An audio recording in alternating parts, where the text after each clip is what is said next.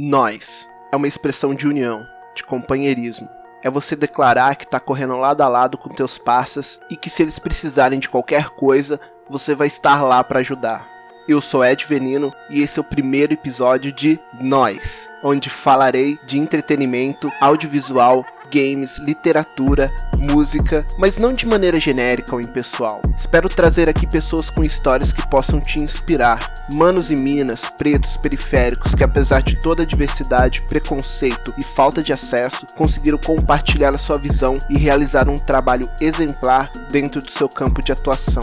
E para esse primeiro episódio, eu tive o prazer de conversar com Lucas Mariano de Mello, ou Marian Sarini, que é baterista da banda Death Kids, que também é composta por Marcelo dos Santos e Douglas Leal, única banda brasileira a fazer parte da trilha sonora do game Cyberpunk 2077, com as canções Selva Pulsátil e A Caça, que foram gravadas e mixadas por André Leal e Kleber Mariano, do estúdio Jukebox. Se você estiver jogando Cyberpunk 2077 e estiver curioso para achar a banda lá, você pode procurar por Titan Overlord, que é o pseudônimo da banda no jogo. Tem até uma missão secundária que a banda faz uma pontinha. E para seguir o Death Kids e curtir o som, basta acessar as redes sociais que estão na descrição deste episódio. Bora pro papo? É nós.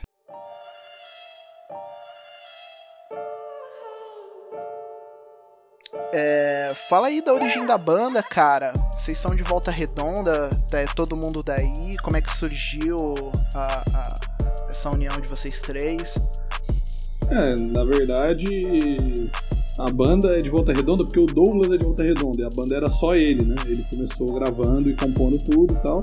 E aí, na verdade, a gente foi meio que uma versão ao vivo da banda, entende? Eu sou do interior de São Paulo, na verdade, mas eu moro em São Paulo faz uns 10 anos. E o Angu, que é o baixista, ele é de Barra Mansa, que é tipo uma cidade gêmea de, de Volta Redonda. A minha família é de Barra do Piraí ali Ah, perto. tá, do lado, do lado. Então é isso, né? E aí, por muito tempo, ele compunha e gravava até o Upper Hand, né? O LP. E aí eles mudaram para São Paulo e a gente foi morar junto. Eu já morava aqui, né? Ah, e daí, a partir daí, que meio que rolou uma guinada até estética na banda, porque a gente começou a compor junto e já tava é, bem desinteressado do, do punk enquanto estética, do punk não enquanto ética, né? Mas enquanto estética, assim. Ah, enfim. E aí é, veio a toda a pira da, da percussividade, que era um negócio que eu já estava envolvendo é, pessoalmente, o Douglas também, o Angu, né, o Marcelo também. Isso acabou aparecendo na banda, assim, né? Toda essa pesquisa. Pesquisa não, né? Mas todo esse interesse por música psicodélica do mundo e tal, que é um negócio que, que eu acho que guia a gente muito mais enquanto norte, né? Enquanto guarda-chuva de, de afetos, assim, de uma certa maneira. Que isso foi logo depois da gente voltar da primeira tour na Europa, né? E aí em 2016 a gente lançou a configuração do Lamento, e aí o Steve, né? O Steve, o tio do, do Neuroses, ouviu, quis lançar, e aí já começou toda uma outra. Todo um outro paradigma na nossa história, inclusive de exposição, uma porrada de coisa, né? Mas basicamente é isso. Ah, legal, mano. Essa psicodelia é, é, a definição do som de vocês, assim, porque né, o pessoal coloca vocês como um, um power trio psych noise, né? Uhum.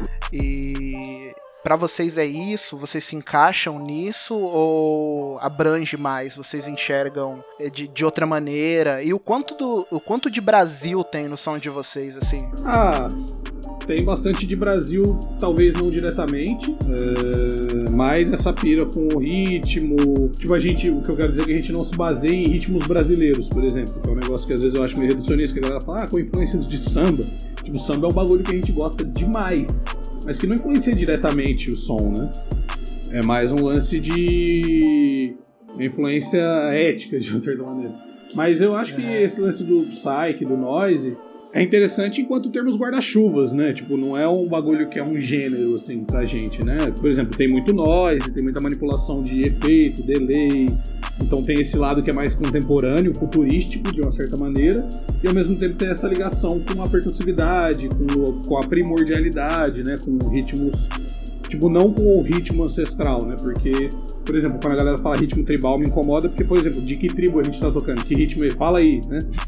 Mas. Ah, com a transcendentalidade do ritmo, com a transcendentalidade que vem dessa ideia primordial da música, de uma certa maneira. Então acaba sendo esse bagulho meio retrofuturista, não o que a gente queira, mas que acaba juntando essas duas coisas. Então eu chamaria de psicodelia percussiva. E no meu caso específico, acredito que no caso dos projetos solo dos meninos também, é um negócio que abarca inclusive a nossa pesquisa musical como um todo. Então eu tocando sozinho como Sarini, eu tocando com o Felinto, é, o Douglas com o Yantra, quando tocava no Mal na Quea, o Hierofante, que era uma banda que a gente tinha, que tem algum material gravado. Tudo de jeitos bem diferentes acaba se tornando psicodelias percussivas, né? Cada uma do seu jeito, né? O, o Death Kids de uma maneira bem contemporânea e futurista de uma certa maneira e abrasiva, né? Bem, bem pra cima deles, assim, de uma certa maneira. É, mas eu acho que seria mais ou menos isso, psicodelia percussiva. Eu gosto desse tipo de definição que não há definição, mas mais um ponto de partida, assim, sabe? E isso acabou colocando vocês dentro de uma, de uma estética que aproximou muito desse, dessa coisa distópica, já entrando na na questão do jogo, do, de vocês estarem na trilha sonora, né? De ser a única banda latina, né? É, a tá presente ali. Uhum. É, como, como é que surgiu o convite, cara? Como é que foi para vocês isso? A CD Projekt Red, ela é polonesa, né? E a gente já tocou na Polônia algumas vezes, creio que umas três ou quatro vezes, em algumas cidades. Enfim, alguém do jogo, eu não lembro agora o nome do mano, se era Lucas ou Thomas, é que, né, tem, tem muito desse nome polonês, né? Polonês, né? E aí ele é um desenvolvedor do jogo, ele conhecia a banda, curtia, e acho que eles estavam procurando artistas que tinham a ver, né? E aí ele escreveu pra gente, e na, na época, isso foi ano passado, né? A gente já sabe disso com a antemão, que a gente só pôde divulgar agora, né? Até por motivos óbvios, né? A, tipo, a gente gravou essa música, acho que, sei lá, em agosto do ano passado, sabe? Tipo, sei lá. Rolou esse convite e a gente nem tinha ideia da proporção da coisa, né? Eu sabia do que se tratava o Cyberpunk 2077, até porque eu sou o único da banda que já teve mais ligado com videogame, fui uma criança gamer e tal, né? Daí a música apareceu e aí eu saí da, da, da comunidade do videogame na época dos 128 bits, né? Da Play 2, GameCube, né? Então eu, eu sempre fui muito empolgado com isso. E aí eu sabia do que se tratava, mas não sabia a proporção que tinha. Conforme o ano foi passando, a gente foi vendo né, é, o tamanho que o jogo tinha em, em hype, em gente envolvida, enfim, esse tipo de coisa. Tipo, foi interessante pra gente porque é isso. É engraçado que em vários, de, em vários vídeos do Dead tem gente que comenta, que comentou anteriormente, assim, pô, meio cyberpunk o som, ou chegava só escrever Cyberpunk 2077, ou parece trilha de anime cyberpunk. Tem um vídeo, inclusive, o, o clipe da Espirais da Loucura, que alguém comentou, parece trilha de anime cyberpunk. Acho que é uns, sei lá, cinco meses atrás. Seis meses atrás. E aí, hoje em dia, tem vários comentários embaixo, caramba, você prevê o futuro tal, não sei o quê. Foi até engraçado. Mas, ah, eu acho que tem a ver, porque o cyberpunk, e o cyberpunk como um todo, né? Cyberpunk quanto gênero, né? É, uhum. Eu acho que ele fala desse lance que é tipo uma distopia tecnológica, onde ao mesmo tempo questões como o que, que é identidade humana, o que, que é a, o, né, o que, que mantém ali, o que, quais são os bens culturais que não morreriam numa sociedade já tão evoluída tecnologicamente, assim, né? Então, por exemplo, uhum. música, é, dados comportamentais. E isso é uma grande questão que a galera sempre gosta de discutir, né? E aí eu acho que, até vendo, inclusive, o material do jogo, você vê que tem a ver, por exemplo, tá, você tem os Voodoo Boys, você tem Tiger Claws, né? Essa ideia de, de agrupamentos étnicos ou culturais que meio que remontam a um passado, mas que ao mesmo tempo meio que só referenciam ele, sabe? Não é um negócio estagnado, assim, né? Tem essa parada de, de ser a parada do futuro, mas que tá ciente do seu passado, mesmo que só esteticamente, sabe? Então, uhum. Eu acho que de uma certa maneira foi interessante porque a gente acaba combinando nesses termos, né? a gente ficou bem feliz. E tem ficado bem feliz com a repercussão. E conforme, e conforme a coisa ia se, se desdobrando, sabe? De hype, de. Pô, a gente, tipo, porra, não podia falar nada enquanto eles não soltassem alguma coisa, né? Porque a gente teve que assinar o non-disclosure, né? Então, foi muito interessante isso, o hype, a coisa que surgiu, e aí de repente eles soltam a, a, a soundtrack né, soltam que vai ter uma soundtrack e nem avisaram a gente, assim, mas o que é interessante até, porque, né, meio que, pá, brotou, assim. E pra gente é muito interessante porque, pô, num jogo tem 150 músicas, eles selecionarem, tipo, 20 e a gente ser selecionado para fechar o primeiro volume, significa que essa música não só combinou com o jogo, mas que eles escolheram ela para isso, né? Tipo, não é um randomizer, né? Sim, cara, e é, é bom ressaltar, né, que lá, lá no jogo vocês o Death Kids vai estar tá com outro nome, né? Sim, no... o Tainted Overlord, né? Que é, que é interessante porque justamente, né? Tipo, meio que cria. É interessante até meio que pra história da banda, né? Cria, tipo, sabe, por exemplo, quando você é obcecado por música assim, você é novo, aí você sabe que, tipo, sei lá, fulano usou um pseudônimo pra poder tocar no disco de ciclano, sabe essas coisas?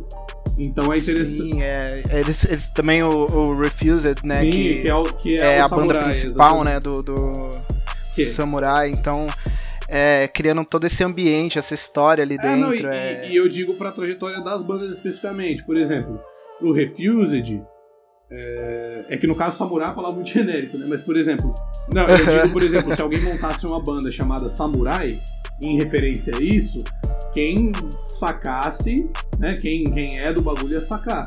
Da mesma maneira como, tipo, por exemplo, Tender Overlord é uma palavra, é um termo agora que está associado com a gente, está associado com a gente devido a essa a mais essa coisa, né? Então é interessante pra gente meio que acaba expandindo até o lore da banda, sabe? Tipo, como se a gente, como se a banda fosse um jogo de uma certa maneira, sabe? Enxergar, uhum. enxergar a trajetória do que você faz como uma narrativa que inclusive tem termos que se referem, né, que são meio herméticos ali, que se referem à própria coisa, sabe? Tipo, que não repele, mas que ao mesmo tempo que os iniciados e as iniciadas conseguem reconhecer, por exemplo. Que é interessante. cara, quando vocês tocaram fora do Brasil, né? É, como que é a recepção, cara, do, do som lá? O pessoal reconhece vocês como uma banda brasileira? O pessoal tem essa sede por consumir cultura que venha do Brasil, cara? Ah, com certeza. A gente foi cinco vezes para Europa e uma vez para os Estados Unidos, né? A galera percebe que tem algo de diferente, somente nesse lance da percussividade. Porque qual que é o lance? Nas três primeiras tours, a gente fez tours em esquemas menores, show punk, tocando squat e tal. Então é um bagulho que você vai tocar com muita banda de crust, entre aspas, genérica, né? Banda, banda genérica no sentido de que tipo, são bandas praticantes de um gênero mesmo, sabe? Uhum. E a gente nunca foi isso, assim. Então a galera meio que sempre reconheceu e, pô, legal, tá, bacana.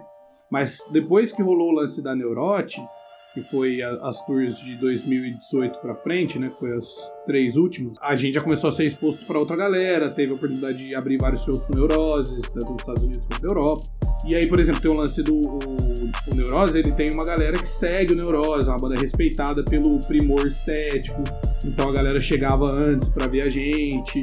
Nos Estados Unidos, muita gente se interessa por música brasileira, por exemplo, sei lá, de citar Jorge Ben, de gritar Jorge Ben enquanto a gente tá tocando, sabe? Tem, tem vídeo na Europa de um mano que é francês, inclusive amigo de uma amiga minha, que aí ele gritava no meio do show, toca cover de Jorge Ben, com aquele sotacão, sabe? então, eu acredito que tem um. É interessante fazer algo que seja distinto a ponto de não ser explicitamente brasileiro, né? Mas que ao mesmo tempo uhum. é brasileiro, porque a galera sabe que não poderia sair de outro lugar, a ponto de, tipo, sei lá, a galera meio que associar com as parcas informações que tem, sabe? Tipo, vai chegar e falar, ah, Brasil, conheço tal coisa, conheço tal coisa, sabe?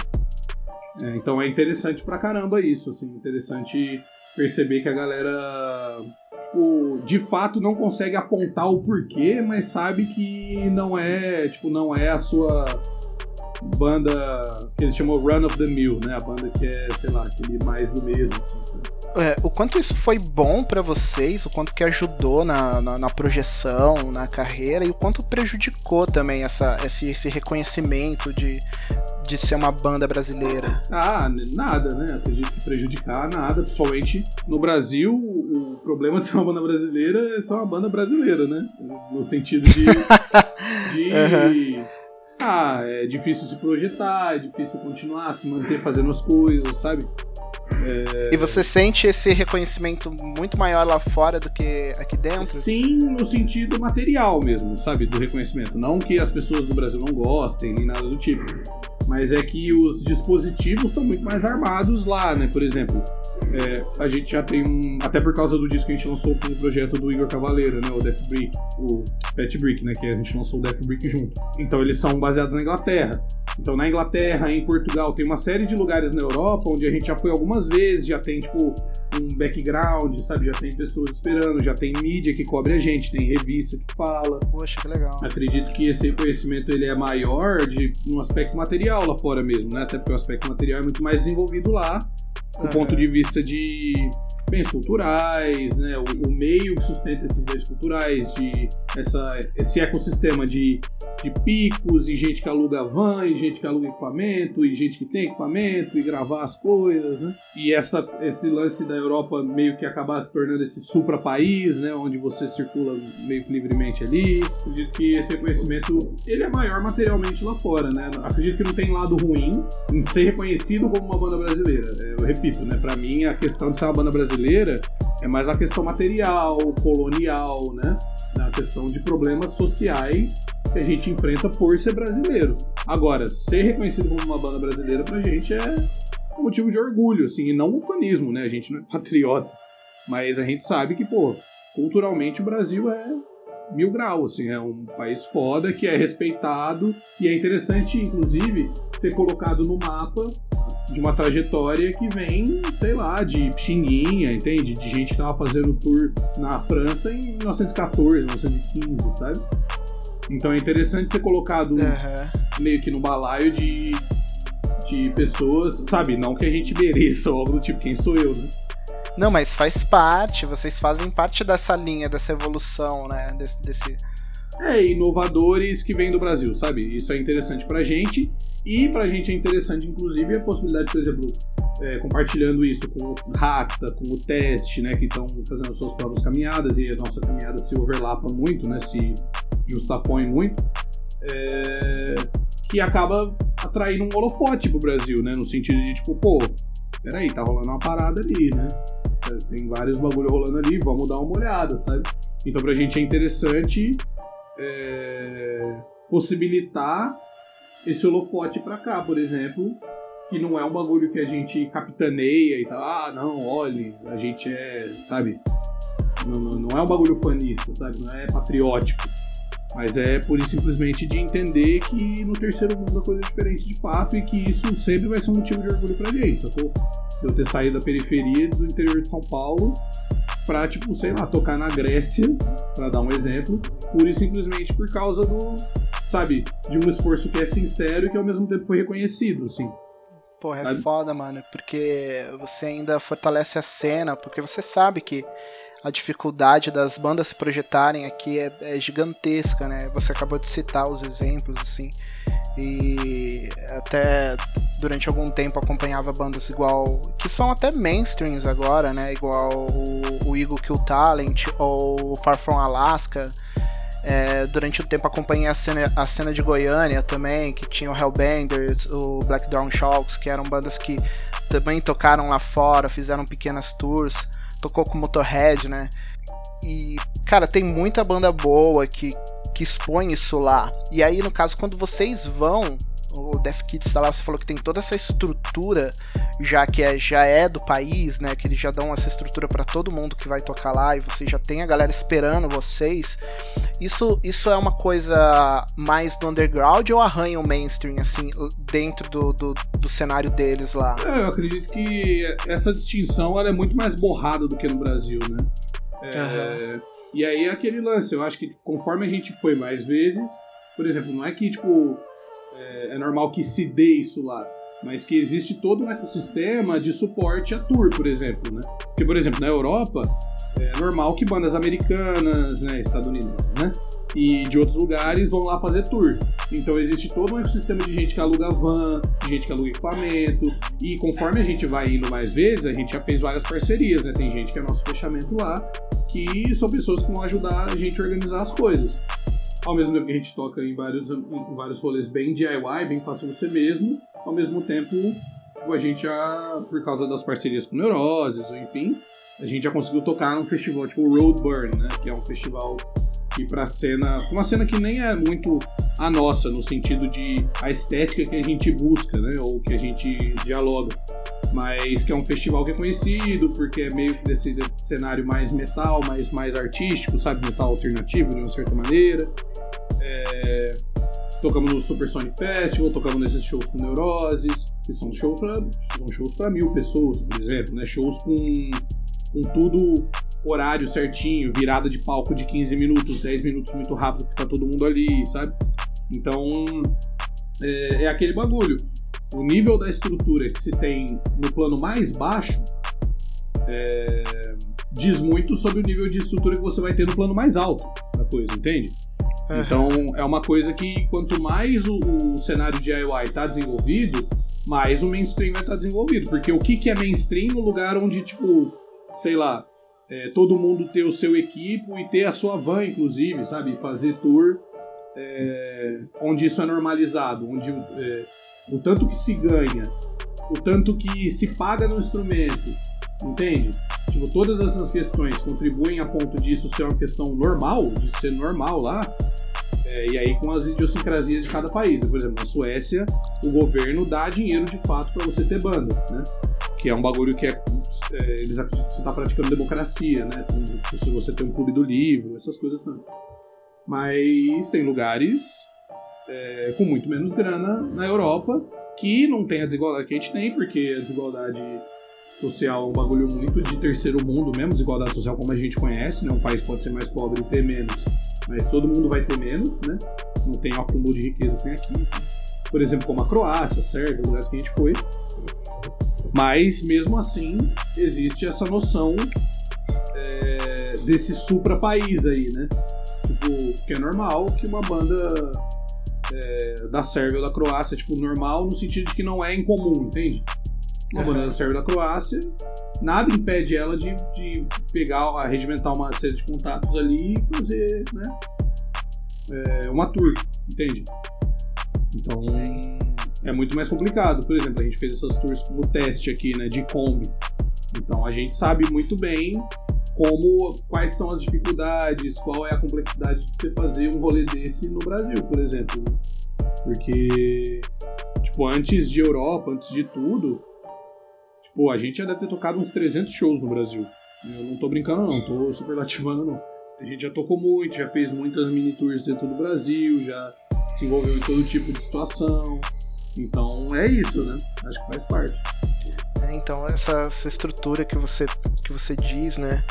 cita e fala de todos os outros países aqui no Brasil, não só na música, né? Que nem eu citei para você em, em, off lá, eu já já tive banda também, não cheguei a excursionar uhum. nem nada, toquei um pouco é, é uma vertente minha, assim, tá próximo da arte, né? Já, também uhum. já, já brinquei um pouco de tatuador e eu, eu sempre tive essa essa paixão pela arte no geral. Então. De se envolver com estética, né? Sim, eu, eu sempre fui muito próximo disso. Então eu conheço é, a, as dores, eu não vou dizer que profundamente, mas de todos os cenários assim em que eu tive envolvido. E você citando isso, a gente vê também, por exemplo, agora, né, é, pegando esse gancho do cyberpunk, nos games aqui também tem uma galera graúda, um pessoal que tipo desenvolve games aqui no Brasil e o pessoal faz tirar água de pedra, né? Uhum. E assim como vocês só, só que a banda, hoje, ela, ela, ela acaba tendo um pouco mais de projeção, porque eu não vou dizer que é mais fácil, mas assim, é mais palpável para vocês fazerem esse caminho. Para o desenvolvedor é um pouco mais difícil porque não existem exemplos, sabe? É, são, é tudo miúdo. Por isso que eu quero Sim. ter esses papos, principalmente com quem veio. Você falou, uma cara, é preto, veio da periferia uhum. e tá excursionando pelo mundo e tocando, cara. Então, Sim. Então, assim, dá para fazer acontecer. É difícil pra caralho, é. Aí são aspectos materiais mesmo, né? Porque tecnicamente você precisa de muito menos gente envolvida e muito menos estrutura para fazer música do que tipo fazer um game no sentido de você precisa pessoas, por exemplo, claro que você pode começar nesse sistema de oreiada, né? Mas Tipo, é muito difícil para uma pessoa começar a programar um jogo no amadorismo, entendeu? A pessoa já tem que ter algum grau de formação, de noção do que tá fazendo, vai ter que envolver outras pessoas para fazer o sound design, para fazer uma porrada de coisa. Então, tipo, o Brasil tem uma relação muito zoada com cultura, né? De uma maneira geral. Sim, Por exemplo, o próprio sim. funk carioca tinha tudo para ser um K-pop da vida. é música urbana do século XX contemporânea. Né? Por exemplo, se a gente for pensar na Alemanha, em vários países do, da Europa, você não tem uma música que seja nativa do lugar e que seja contemporânea. Por exemplo, você não tem tecnopolka, sacou? Quer dizer, talvez até exista. Mas a questão é, tipo, vários países onde a gente teve a diáspora, a música do mundo é, do século XX é a música da diáspora, a música africana, afro-americana, né? É, música afro-brasileira, e aí com incursões entre, sei lá, a influência da música indiana na música americana, através de. de ou no, no, no, rock britânico, através do, do contato lá, dos Beatles com a galera, com o Ravi Shankar, por exemplo. Mas é uma música que ela é pautada pelo terceiro mundo, porque é isso. Tipo, a gente tem música nativa do Brasil, urbana, né? Ou seja, música que já vem da mistura é, bem, bem convoluta, né? Não é um negócio simples assim, ah, a gente é a terra da oportunidade, todo mundo. Não. Né? Não é uma mistura que se deu de uma maneira é, muito bacana, mas que de fato, né? Várias, tipo, forró, enfim, né? A gente tem muita música do Brasa, samba de crioula tanto de instrumento tambor de onça, sacou? Tipo, uma porrada de coisa que é justamente esse agrupamento na, na, configurado na cidade já. Então, por exemplo, produtor musical gringo vem pra cá pra ver funk e bate palma, entende? Pra usar nas coisas que faz. O Diplo, sacou? Que é pô, o Diplo, sabe? Vem pra cá e faz coisa com a Anitta. E no Brasil, é, a gente tem, tipo, a galera, não que a Anitta precisa ser considerada uma vanguarda estética, mas que, tipo, tem um bagulho de que a galera vai simplesmente tratar o funk, ou enfim, a gente vê até em comentários de, de, de vídeos nossos, assim, tá uma música que é meio inspirada por funk, né? Porque a gente gosta bastante, 150, tipo de coisa. E aí alguém comentou, ah, pô, legal que essa música tem elementos de funk e de nós e tal. Pra mim é legal que eu curto funk e nós. Aí o cara, não, porque como se o funk tivesse feito isso pela primeira vez e o funk cumpria várias notas de... Sabe, tipo... são comentários muito, tipo, depreciativos desnecessários, assim, tipo, sabe, tentando esvaziar o funk de qualquer complexidade. Não só o funk, como o samba já passou por isso, enfim, né? Uma Sim. porrada de coisa.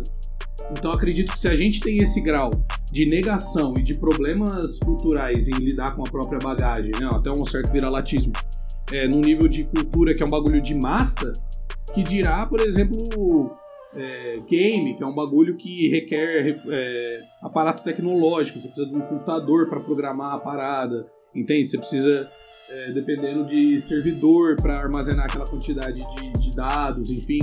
Então, infelizmente, enquanto a gente lidar com, com estética da maneira que a gente lida e até uma certa dose de mentalidade de caranguejo, né? crab mentality, né? Que é você não consegue sair do balde, mas aí você fica puxando todo mundo para não sair do balde junto, sabe?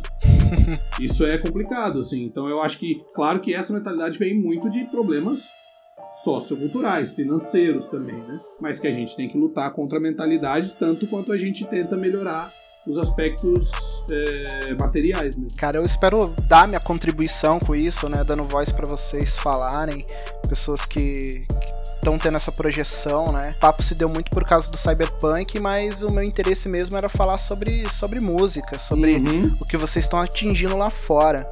Uhum. E aí, assim, com tudo isso, né? Você já citou toda toda a bagagem cultural aí que a gente tem que ter, né, para melhorar, aceitar, né? Isso daí é a primeira coisa, na verdade. Você é, é a questão de respeito também, né? Você é, quer muito sobressair em cima dos outros. Uhum. Você que eu digo assim, né? As pessoas mal sim, intencionadas. Sim, o, o, eu lírico, né? Não, e, e, é um bagulho que é doideira também. Por exemplo, a, o momento político que a gente vive muito é reforçado por um certo recalque, por exemplo, de, de dinossauros do rock brasileiro, por exemplo. Sei lá, como o Roger do Traje Rigor. Pode, pode publicar isso aí, se você quiser. que é tipo, é esse bagulho de tipo gente que acredita que fracassou porque não, mas olha aí, ah, porque o brasileiro não dá valor pra música, porque ó, a galera quer saber de rebolar e funk e. Entende? É um, é um bagulho que é tipo, não, se eu fracassei é culpa de alguém. E sabe, tipo, não aspectos materiais, não uma porrada de coisas, assim. Então é um bagulho. é, é, que é você é uma acus- síndrome de, de que vigarista, assim, dessa galera. Exatamente. de- É, acusar o, é acusar de vitimismo as pessoas através do vitimismo mais pleno, que é um bagulho do puro recalque. É tipo um bagulho que você se odeia é, materializando o ódio ao outro, sabe? Tipo, mano, se você não gosta do, do fato de, sei lá, ser brasileiro, aí nesse aspecto mais fundamental, eu digo, né? Não, por exemplo, pô, sei lá, não, não- não- por exemplo, a gente moraria fora, eu, eu moraria fora, sacou? Só que é, esse bagulho, esse ódio do que significa ser brasileiro de uma maneira mais essencial, é um bagulho que, mano, é, é, é a primeira condição. Você nasceu aqui, primeiro bagulho que você é brasileiro. Entende? No sentido de que, tipo, é, o, o grau de negação, o grau de autoflagelo mental que você tem que chegar pra isso, assim, é, é uma carga emocional tão violenta que isso que gera esse tipo de coisa, sabe? Gera. Eh, Tipo, o sono dessa razão gera esses monstros aí que a gente tá vendo, né? É, e a galera se cega, poderia tanto, tendo respeito, cara, a gente poderia crescer tanto junto. Você citou o exemplo da- do funk ser o K-pop brasileiro. Cara, eu vejo tantos relatos, né, de, da galera que, tipo, quer consumir o funk, quer consumir é, cultura brasileira lá fora, quer música, quer filme, Bacurau tá aí como prova Uhum. disso. A galera prefere é, colocar barreiras, é, apontar e em vez de tentar colaborar, né? Que é um lance até que eu acho que o Emicida faz de uma forma magistral, assim, né? Durante muito tempo ele foi criticado dentro do rap, do hip hop por causa disso, mas é, essas collabs que ele foi fazendo, essa coisa do samba que ele foi trazendo para as músicas dele e, e foi mostrando. é, esse é o exemplo. E ousar ser um empreendedor, ousar ter uma marca de roupa, fazer algo cujo custo faz com que ele tenha que cobrar caro no bagulho, inclusive pra bancar a estrutura. Tipo, sabe? É um bagulho de, mano, por que, que a gente tem que fazer essa apologia à miséria, entende? Tipo, por ser preto e ter vindo de um cenário de pobreza, eu sou obrigado a, a pregar a pobreza? Tipo, não que eu não tenha que entender o- o- as pessoas e o contexto de, de onde elas vêm pra conseguir consumir o que eu tô fazendo. Entende? O tanto de janela que você acaba pondo as pessoas num, num sentido que é meio panóptico, assim, a gente acaba se auto-vigiando violentamente. Todo mundo fica numa auto-vigília muito louca, que a gente tem que justificar tudo que faz. E, e aí é mó brisa. Tipo, a gente já teve um, um ministro da cultura num país majoritariamente negro. A gente já teve um ministro da cultura negro, músico, que, tipo, cantou na ONU, sacou? E hoje em dia, o nosso secretário da cultura é um ator falido da Malhação, entende? Que é a personificação viva, é o recalque bolsonarista, principalmente culturalmente falando, na carne, assim, sabe? Pergunta pra qualquer um desses fela da puta aí se eles. O que, que eles gostam do Brasil? Fala, fala um bagulho aí que você. Tipo, a galera se vende como patriota e tal. Mas fala um bagulho que você gosta do Brasa, tipo, de cultura do Brasa. Fala aí um, sei lá. Vale até uns bagulho tipo Nelson Gonçalves, sacou? Tipo umas paradas assim, né? Que nem é tão idiosincrático assim, né? Um bagulho mais bolero da época e tal, não sei o quê. Porra nenhuma, sabe? É um bagulho que.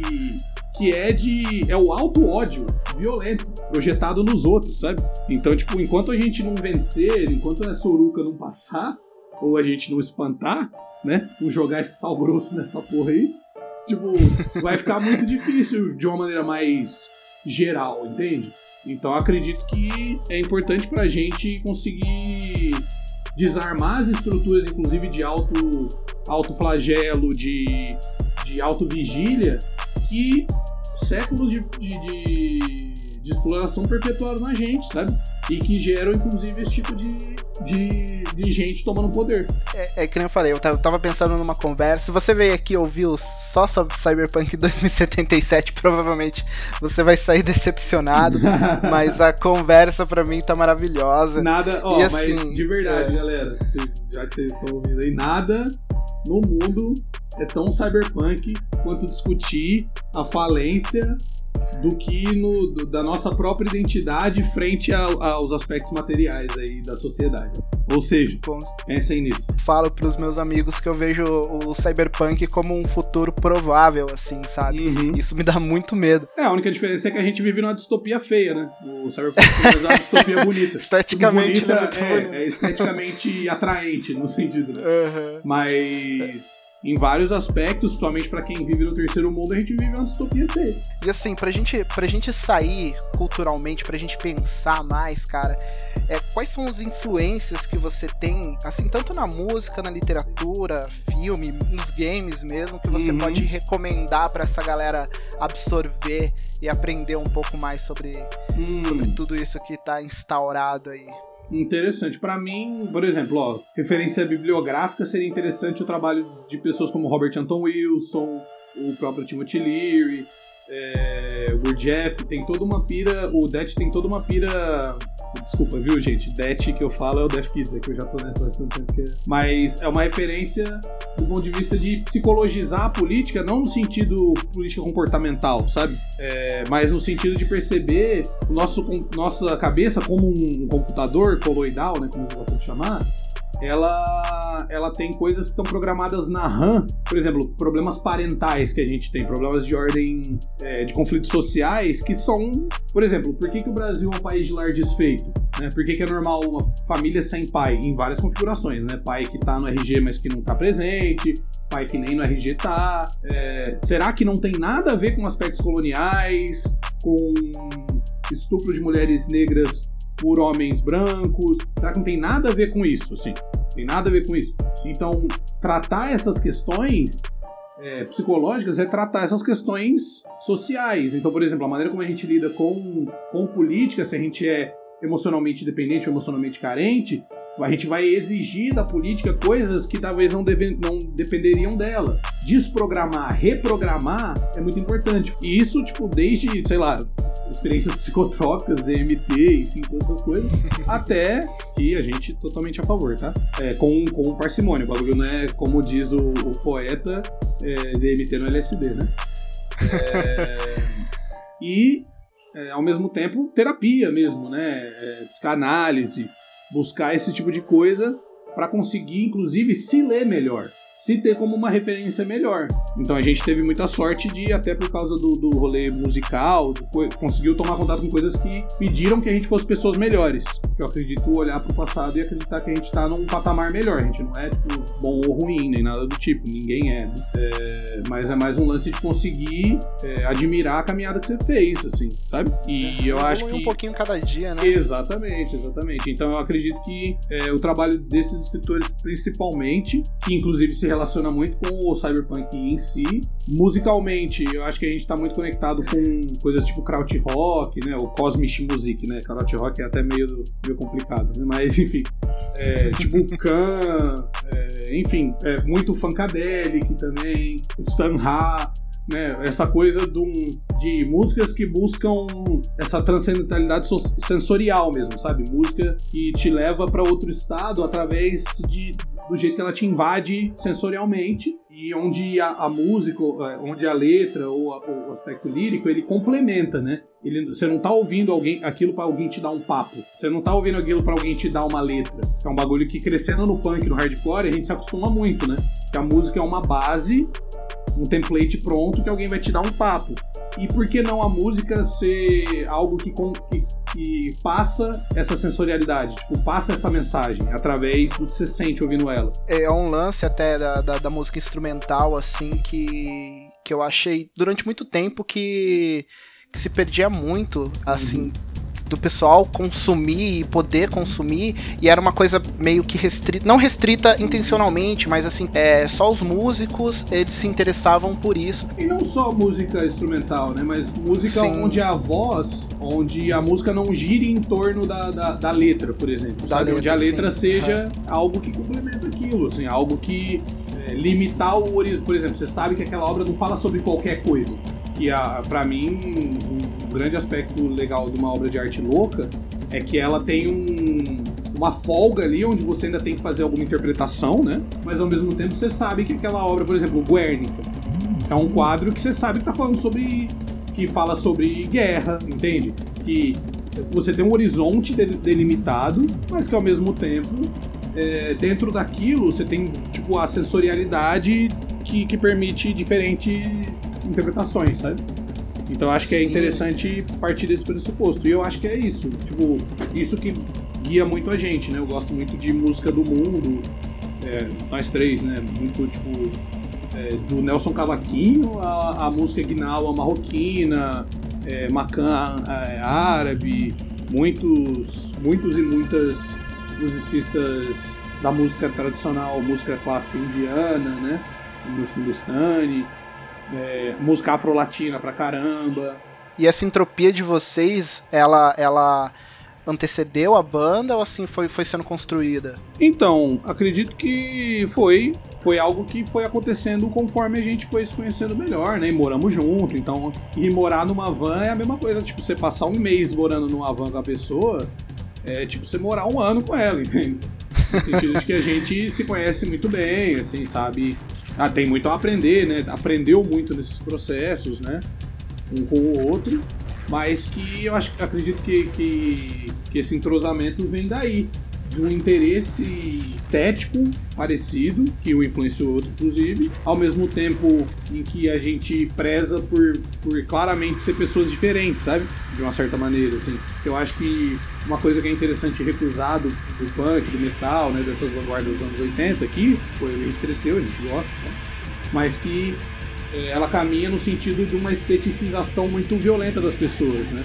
Você procura as pessoas porque elas se vestem parecidas com você, porque elas pensam, porque elas têm certas influências parecidas.